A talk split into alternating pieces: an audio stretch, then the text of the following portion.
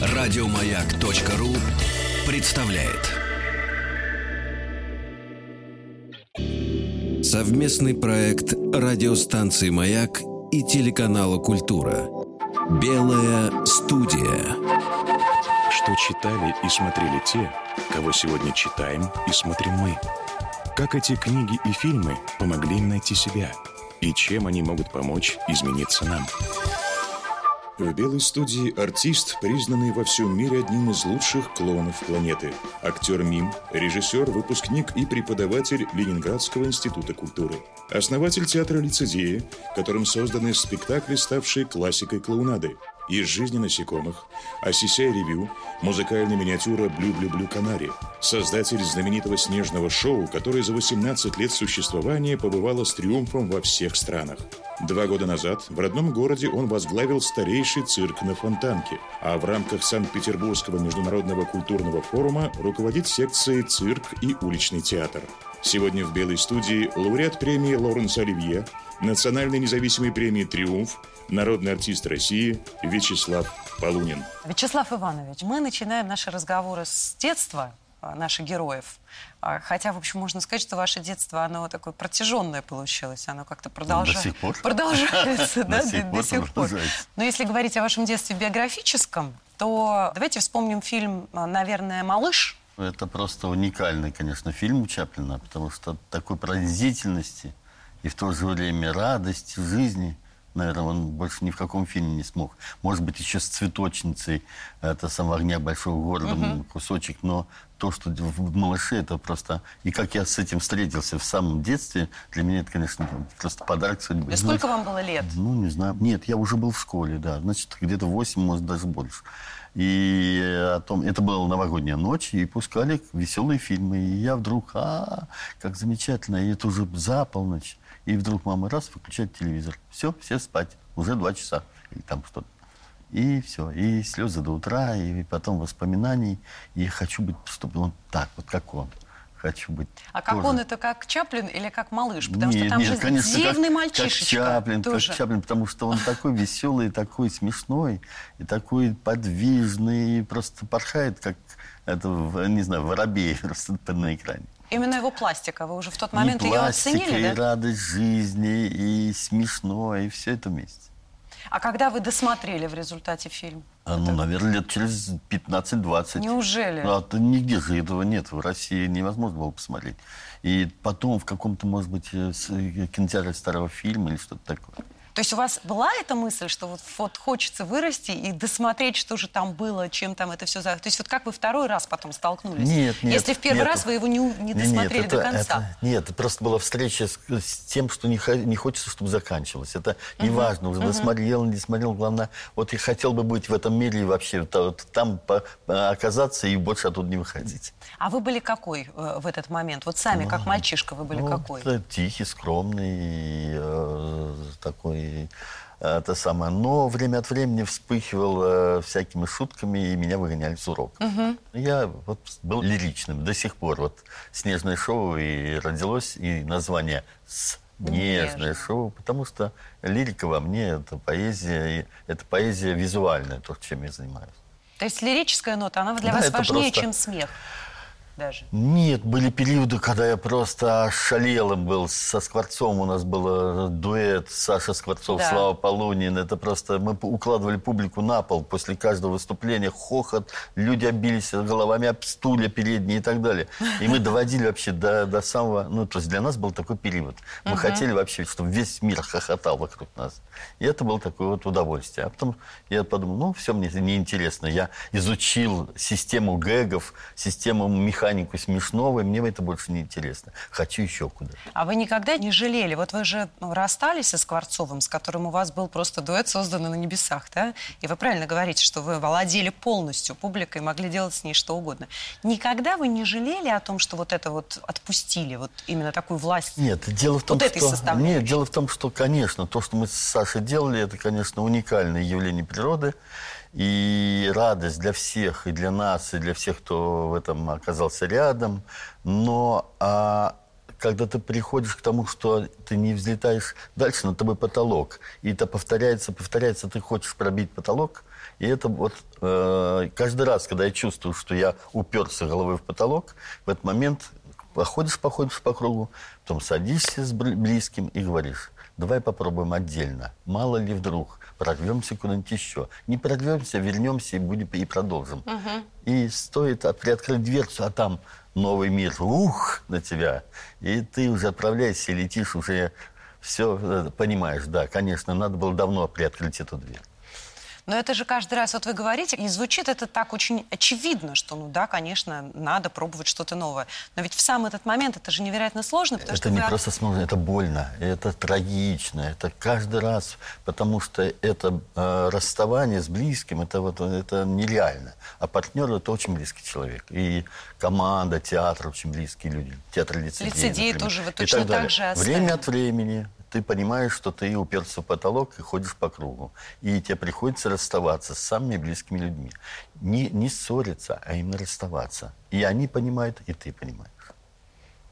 А расставаться, вот если даже это же вообще в жизни для людей такая тема важная. Это вот одна из трагических да? тем вообще в жизни. Этому можно как-то научиться делать это светло? Вы любите «Маленького принца», тоже один из ваших героев, да, с кем да, вы себя ассоциируете, вот, да? Это так, да. И вот там эта тема, мне кажется, она для Экзюпери тоже была очень важна, потому что мне так кажется, что вот эти слова Лисенка о том, что ты в ответе за тех, кого ты приручил, их воспринимают очень буквально, что как бы Экзюпери сказал, ты в ответе за тех, кого ты приручил. Но Экзюпери, если почитать, Лисенок, он говорит это в качестве аргумента маленькому принцу, что не надо лететь там, где тебя ждет роза, оставайся здесь, я уже к тебе привык, ты меня приручил, давай, будь здесь. Вот очень сложно лисенку ответить, что ты знаешь, лисенок, прости, пожалуйста, я пошел. Нет, во-первых, это всегда продолжается годы.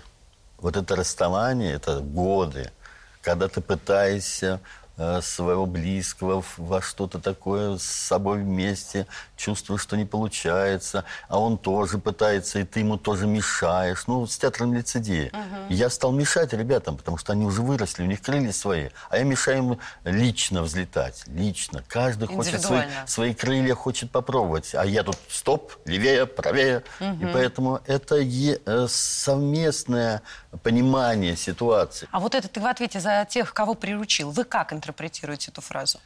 Ну как, э, любовь, наверное, одно из самых великих, что ли, подарков судьбы, который у нас существует. И она всем владеет, и всему помогает, и все обнимает. Что бы ты ни делал, это как бы большая часть того, что происходит.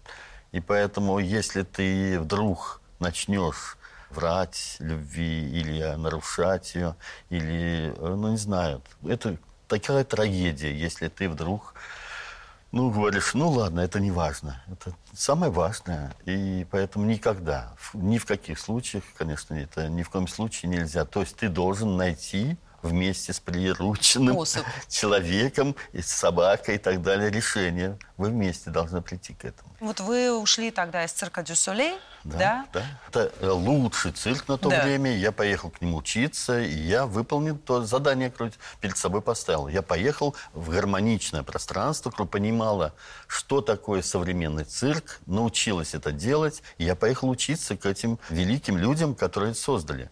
И через полгода я понял, что то, что я мог, я угу. уже получил. И, и еще почти год я им просто отдавал благодарность о том, что они для меня сделали. А потом понял уже, что я нахожусь уже в какой-то машине, которая превращает меня в механическое пианино, и тогда я просто заорал. Просто для меня был просто стресс.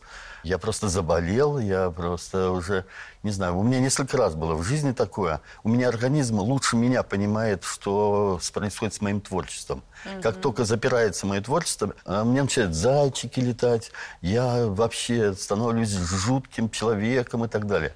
Это начинается нереальность такая. Я пытаюсь из нее вырваться. То есть физически себя Физически плохо просто, ощущаете? не просто плохо, я просто к доктору через день хожу. Потому что э, и сердце прихватывает, и то, и все. Это просто потому, что не вырваться...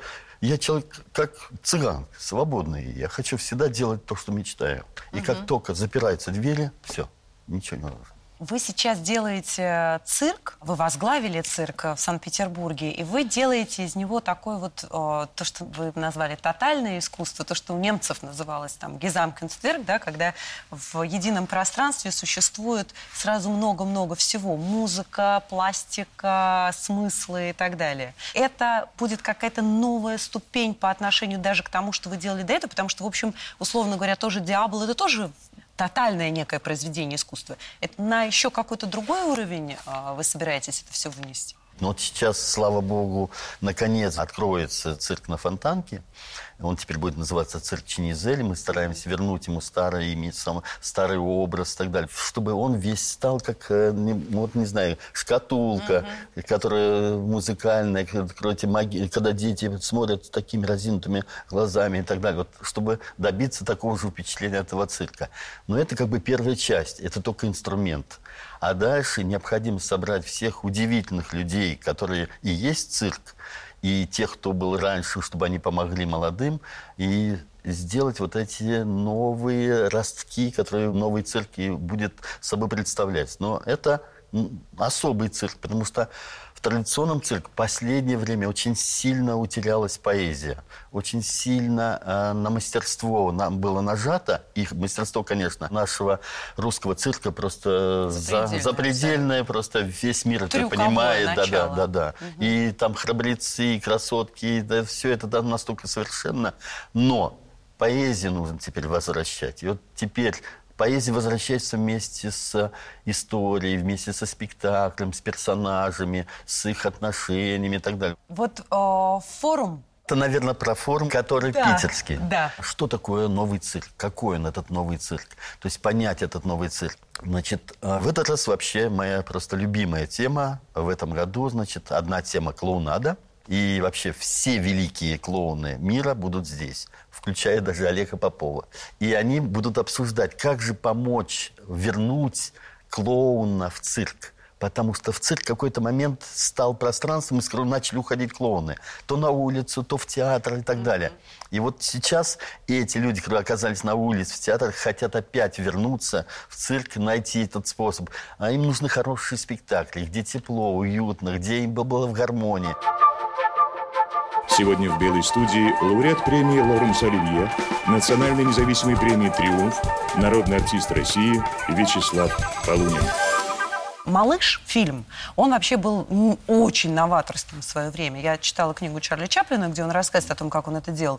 Его никто не поддерживал. То есть Чарли Чаплин был невероятно успешен к тому моменту, как человек, который умел смешить смешить безупречно, классно. И вдруг он добавляет трагическую ноту. Для него это было очень сложным решением. И тем не менее из этого родилось в результате то, что есть Чаплин. Именно вот лирическая нота, то, о чем вы сказали. Ну, и, и трагическая. И я думаю, что «Малыш» вообще очень русское произведение, потому что сопереживание, сочувствие, это там просто вершина, наверное, в его творчестве, в этом маленьком фильме. Вот сочувствие, это слово действительно, которое нам сочувствие дается, как нам дается благодать, очень точно сказано, потому что сочувствие и благодать. То есть это некомфортные чувства вообще, сочувствие, жалость, ощущение, что, ну, как бы слезы, да, это же некомфортные чувства. И тем не менее, только ли в русской традиции? Это, это особенно, это... в русской это особенно. Ты, когда выходишь здесь на сцену, они с твоим героем до конца по всему спектаклю. Чуть у него что не так, тут же слез, и, и в конце обнимают, да как же так тебе вот тяжело и так далее. Они путают тебя с этим персонажем. В других странах другие совсем. Например, англичанин, он как здорово ты соединил эту мысль с этой, столкнул, тут неожиданные решения. И там другое совсем, другие игры. И вот это именно сочувствие я больше всего в славянской культуре чувствую. Ну да, потому что даже вот говорили про музыку Шопена, Шуман про него писал, что в музыке Шопена есть непереводимое понятие, которое пишется как Z-A-L, да, как заль, польское такое слово, но оно есть и в русском тоже, которое невозможно перевести. Слово «жаль» невозможно перевести на другой язык. Что, I'm sorry или что? Sorrow. Ну да, он же практически «жалею, люблю» — это синонимы. Ведь это же тоже не самый простой путь для клоуна или для человека, который, в общем, таким образом работает, да, для циркового человека. Смех — это очень простая вещь и очень благодарная. То есть ты выходишь, вот то, что вы делали со Скворцовым, о чем вы рассказывали, ты приходишь, ты сразу чувствуешь власть, connection, да, соединение с залом и так далее. А решиться на лирический разговор, это, в общем, довольно сложно. А если будет скучно? А если зритель тебя не услышит? И начнет потихонечку так уже елозить, типа, а когда же будет смешно? Ну, тут ты в конце концов становишься профессионалом, если много лет посвятил упорно какому-то одному делу, и уже начинаешь понимать. Вот, условно, у меня в прошлом году большие были гастроли по Японии. И как я проверил по всем э, старым статьям и так далее, почти всегда клоуны проваливались в Японии. Ну, думаю, как я смогу вообще? А для меня мечта Япония – это особый мир. Вот как же я там смогу пробраться через это все? И сначала такими маленькими шажками, таким на ощупь и так далее, и так далее. Но из-за того, что я профессионал, я просто подстилил не одну соломку, а 24 соломки. То есть ты делаешь в спектакле много-много уровней. Если не, этот уровень не сработал, ты следующим выдвигаешь. Этот не сработал, ты следующий выдвигаешь. И поэтому я все равно выиграл. Хотя они не очень слабо включаются в смех, они весь остальной мир, который в спектакле приходит к ним, им захватывается другими способами и так далее. А потом ты начинаешь их учить смеяться. И вот теперь японцы просто вот для меня, приезжай каждый год, ты научи нас смеяться, мы хотим смеяться, мы слишком серьезны. Здесь интересно, это вообще вопрос, который возникает, когда смотришь и ваше шоу, и ваши спектакли. Вот это сочетание профессионализма, о котором вы сейчас сказали, и искренности. Профессионализм и искренность – это вещи, которые, ну, они как бы находятся в неком противоречии. Тем не менее, у вас э, искренность, она как будто прорастает из профессионализма. Вот это как сочетается? С одной стороны, такая простота абсолютная, а с другой стороны, невероятная сложность и 24 слоя соломки. Не знаю, это, наверное, вот с самого начала так было. Для меня нет труда добиться мастерства. Для меня есть труд понять, что я хочу сделать на сцене, чего я хочу добиться. А как? Это мне для меня уже оно само приходит. Я уже так много всего знаю, так много всего попробовал, что у меня все инструменты вот здесь лежат. Ага, угу. это значит вот этот инструмент. И поэтому, наверное, вот то, что для простоты и искренности, я вообще считаю, что, наверное, в этом лицедейство вообще, мой театр лицедея, он именно на этом стал любим. Потому что вдруг такие же, как мы, близкие, естественные, искренние. Ничего, даже все, что они играли, шалили и так далее, они всегда с таким радостью и удовольствием, даже не думая о публике. Они, угу, им просто радовалось угу. жить в, на полную катушку, в радости и так далее. И все говорят, вот и я хочу так. И их как бы захватывало. И вот это, наверное, искренность и естественность, наверное, она изначально во мне. А удовольствие самое большое для моей жизни – это как можно больше людей вокруг себя. Чтобы они получили удовольствие, тогда и я получаю. Очень такая простая, вообще элементарная формула. Вокруг всех заведи, все танцуют, и тогда тебе хорошо. Вот как бы формула такая настолько правильно сформированная или выросшая во мне. Угу. И она от этого так легко и везде и э, работает. А не возникает иногда, вы знаете, вот вы сейчас рассказали это, и почему-то у меня возникла ассоциация с Гэтсби, который как бы вокруг себя все время создавал гигантские праздники в ощущении, что этот гигантский праздник его тоже захватит, и он тоже станет таким же беззаботным. Ему не повезло, как... мне повезло. Для того, чтобы начать мне творить, я сначала 24 человека вокруг себя на научу творить, и тогда я в центре сажусь со своим и начинаю творить. Потому uh-huh. что мне важно, чтобы вокруг меня все жило в полной катушку. Тогда я могу жить тоже в полной катушке. Я у них учусь. Для меня каждый из радостных, счастливых людей – это мой учитель. Начиная с моей внучки угу. или собачки на лугу и так далее. Я у них все учусь, как они достигают такого великого состояния упоения жизнью. И я своих учителей стараюсь держать поближе. Угу. Я к ним езжу, я их во что-то вовлекаю, чтобы мы где-то все время рядом оказались. А когда нас еще, получается, 5, 10, а то и 50, то все вокруг вообще уже рушатся стены. Потому что вот эта энергия радостной жизни, она, конечно, никто не может устоять против, против нее. Понимаете, вы мне еще знаете, кого напоминаете, помимо Чаплина? Льва Николаевича Толстого, который вот он был человек фантастического совершенно ума, просто чисто интеллектуально он был невероятно одарен, да, мыслитель, а, философ.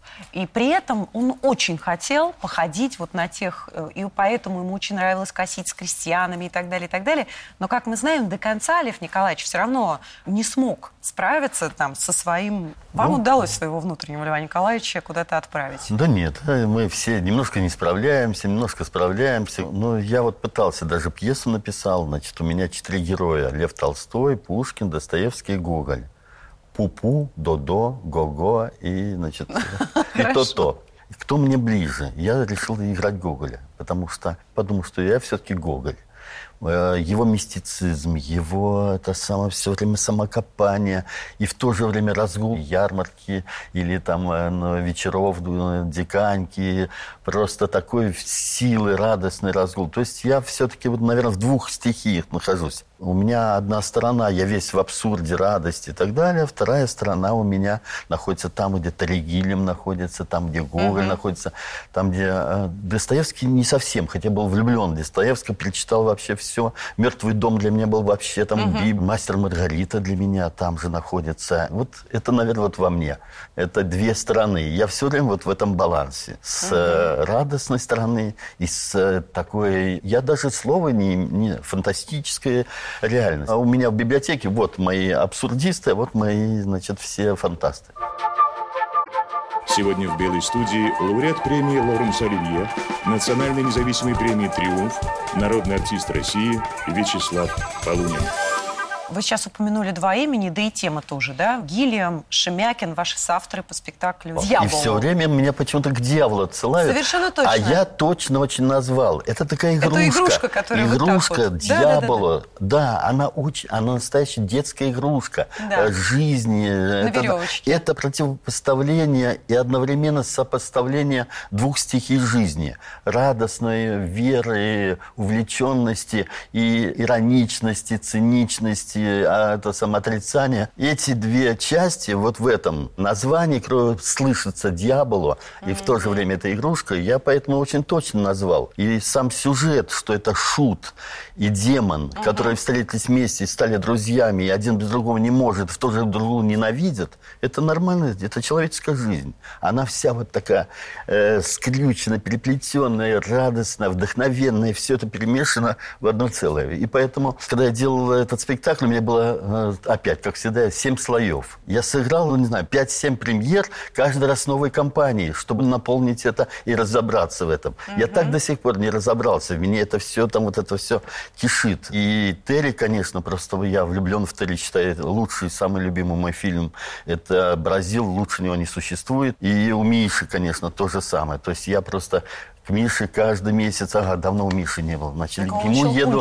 Или да. Ну, Детская история, он вытащил все то гофмановское, что там есть. Его да? многие считают, вот это самый такой тяжелый. Со мной Миша все время радостный, светлый человек. Нам вот с ним весело. Но вот вы говорите, что вы сами до сих пор не разобрались вот в этой. Вы назвали это философская клоунада, да? То есть это некое размышление еще дьявола, спектакль. Почему ваш, ну, если говорить, что это Осисяй, да, ваш альтер желтый клоун, клоун, да, добрый клоун, лиричный клоун. Почему он испытывает эту симпатию к вот этой демонической? Почему ему интересно, ему это близко, он в этом видит какое-то отражение себя? На чем основана эта симпатия взаимная? Ну, во-первых, это очень просто. Каждый человек хочет э, максимально потрогать всю жизнь, как ребенок. А потом еще мне показалось, что для клоуна обязательно необходима вот эта бесконечность, э, разнообразие, э, сила разных страстей. От легких, ветреных до метафизических, жутких, трагических и так далее. А оно не захватывает, не проникает в ваш мир? Понимаете? Проникает, вот... поэтому выскакиваю быстро. Я вот стоп, стоп, стоп. Я дальше ни в коем случае эту книжку больше не могу. Я открыл ее только сверху. У меня есть десяток книжек, но я не могу досмотреть до конца, потому что я понимаю, я могу утонуть там. Я знаю свой увлекающийся характер, и если я что-то начну, я до конца делаю. И поэтому mm-hmm. я где-то себя ставлю просто стоп, дальше не ходи. Я чувствую, что меня туда может затянуть, я там могу бросить вот эту жизнь. Я ее тоже люблю. Я не хочу отдаться той жизни в противовес этой. Я человек гармонии. И вот, наверное, я в возрождении был бы на месте. То есть для меня обязательно все элементы. Я не могу одному элементу отдать первенство. А вот вы когда говорили сейчас об этих двух началах, вы ироничность отнесли к демоническим? А, потому что цинизм, ироничность, потому что там очень редко встретишь любовь. Очень редко. И есть много в комедии современной и так далее вот этого цинизма и ироничности. Посмеяться над миром. А Райкин говорил, если ты что-то говоришь смешное про что-то, ты должен болеть за это больше, чем само а, это явление, конечно. этот человек.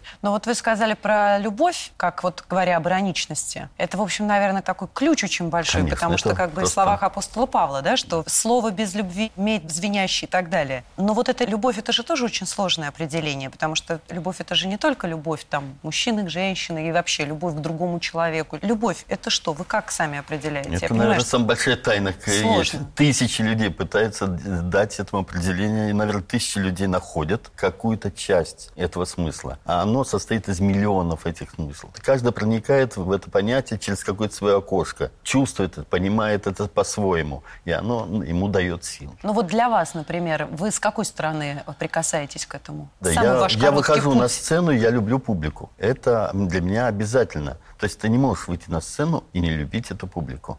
Ты не можешь э, с кем-то вместе что-то делать и не любить этих, этих людей. То есть просто запрещено заниматься любой деятельностью, если ты не любишь тех, кто с тобой рядом. То есть это нонсенс, это нереально. Но некоторые Зачем артисты тогда- говорят о том, что это поединок, например. Ты Ну выходишь, вот, а и у тебя меня- поединок Нет, с все публикой. разные, все разные. У вас Как- только любовь. Для меня вот это они сидят, только таким не способом. знаю, а вот сидят, допустим, купили за огромные деньги билеты на какое-то эксклюзивное там ваше шоу, и сидят такие вот, они уже за деньги заплатили, им уже ничего и не ты надо. пытаешься из Да. них опять детей вытащить. И ты вот, вот раз зацепил, и ребенок из него вылез, и вся его мишура, шелуха это соскочила, и он с такими глазами отбираю у ребенка у своего мячик. Когда ты проникаешь туда глубоко, ты вытаскиваешь самое главное. А в Бразилии называете самым лучшим Терри Гиллиама. Это действительно как будто ты сам смотришь свой собственный сон. Другое дело, что после этого сна можно проснуться с улыбкой, а можно в холодном поту. Я вообще визуальный человек. Для меня литературы нет, сюжетов не существует. Для меня впечатление. Это уж я помогаю зрителям, которым нужны подпорки для того, чтобы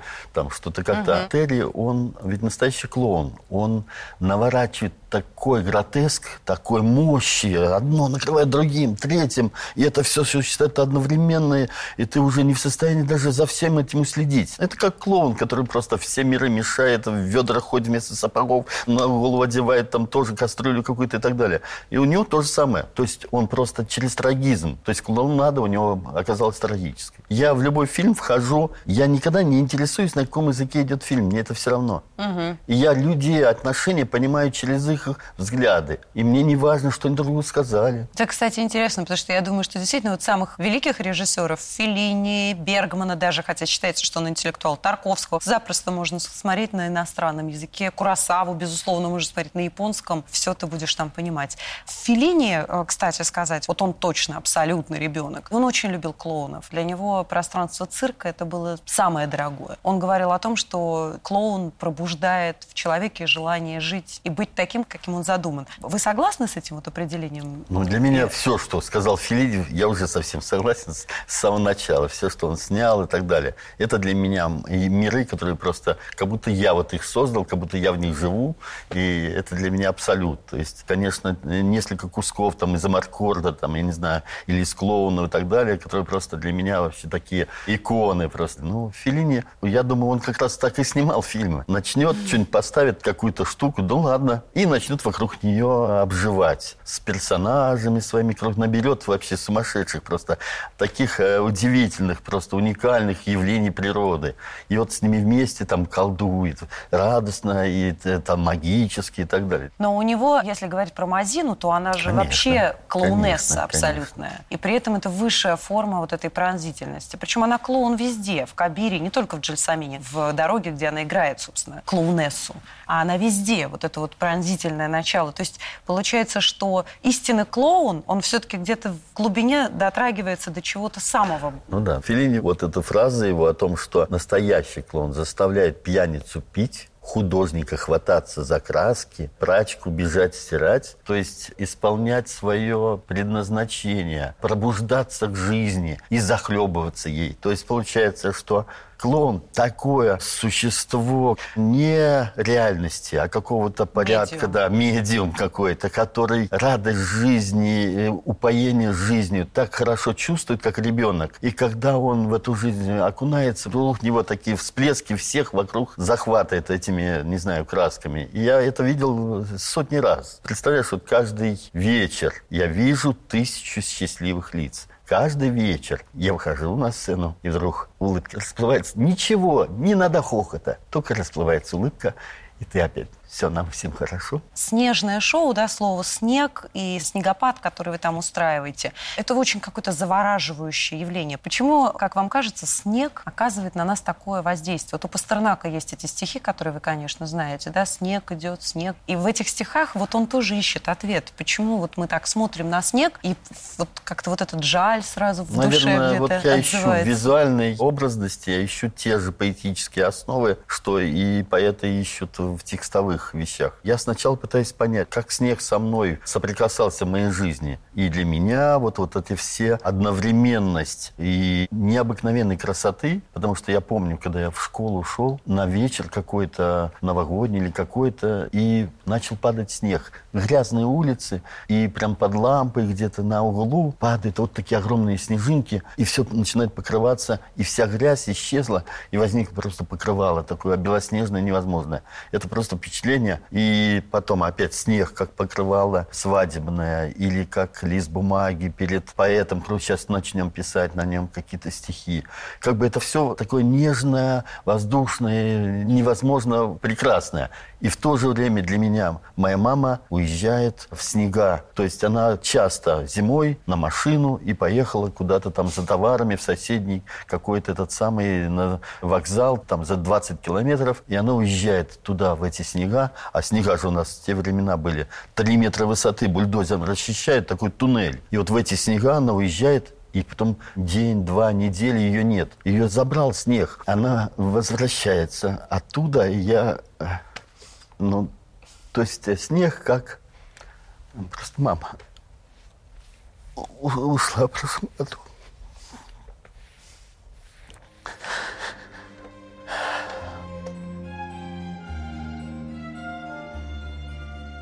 Это снег как трагическое. А моя жена вообще якутка. Там для них снег это, это смерть. Это красота и смерть одновременно. Охотник уходит и так далее. И эти бесконечные снега. Ну, то есть э,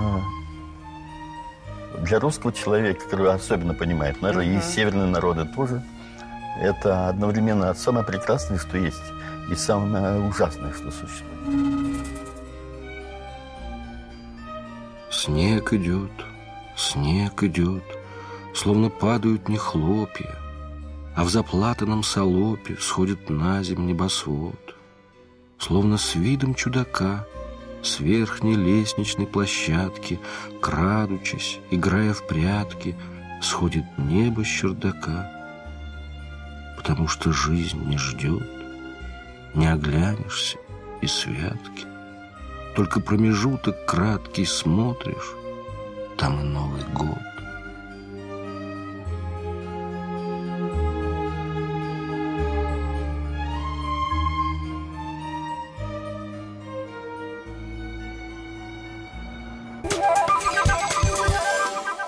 Для вас важно понятие дурака. У вас есть и книга «Слава дурак», вы так себя, и «Корабль дураков», и «Конгресс дураков».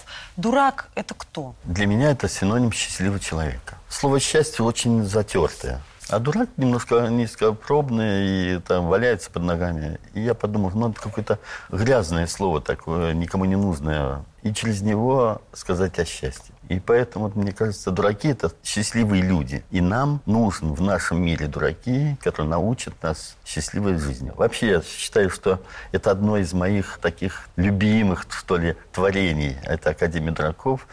И главное, у нее нет ни порядка, ни системы. Она живет как хочет. Каждый, кто хочет, туда вступает, выступает. И в этом во всем купается и так далее. И это, думаю, что удивительно важная вещь для всех людей. Потому что время от времени все должны от своей серьезности немножечко освободиться, отодвинуть ее в сторону и подурачиться, и отправиться, и делать что-то такое, что потом скажут, ну и дурак. И вот мы как бы решили, кто же достоин того, чтобы быть академиком. Чтобы все люди вокруг сказали, ну и дурак.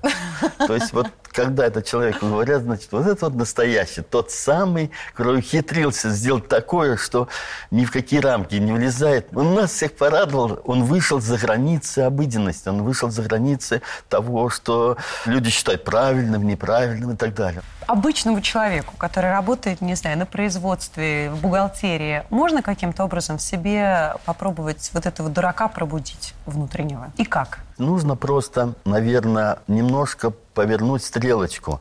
Нужно жить, и все, что с тобой происходит, все должно быть согласно мечте. И если тут вот как бы главное поймешь, все остальное становится очень простым. А, что-то я тут делаю? Я не хочу здесь больше. Я хочу вот там. Я всегда мечтал там. В какой-то момент человек просто должен себе сказать, я должен быть дураком и поступить нелогично, поступить неправильно, чтобы быть дураком и счастливым человеком.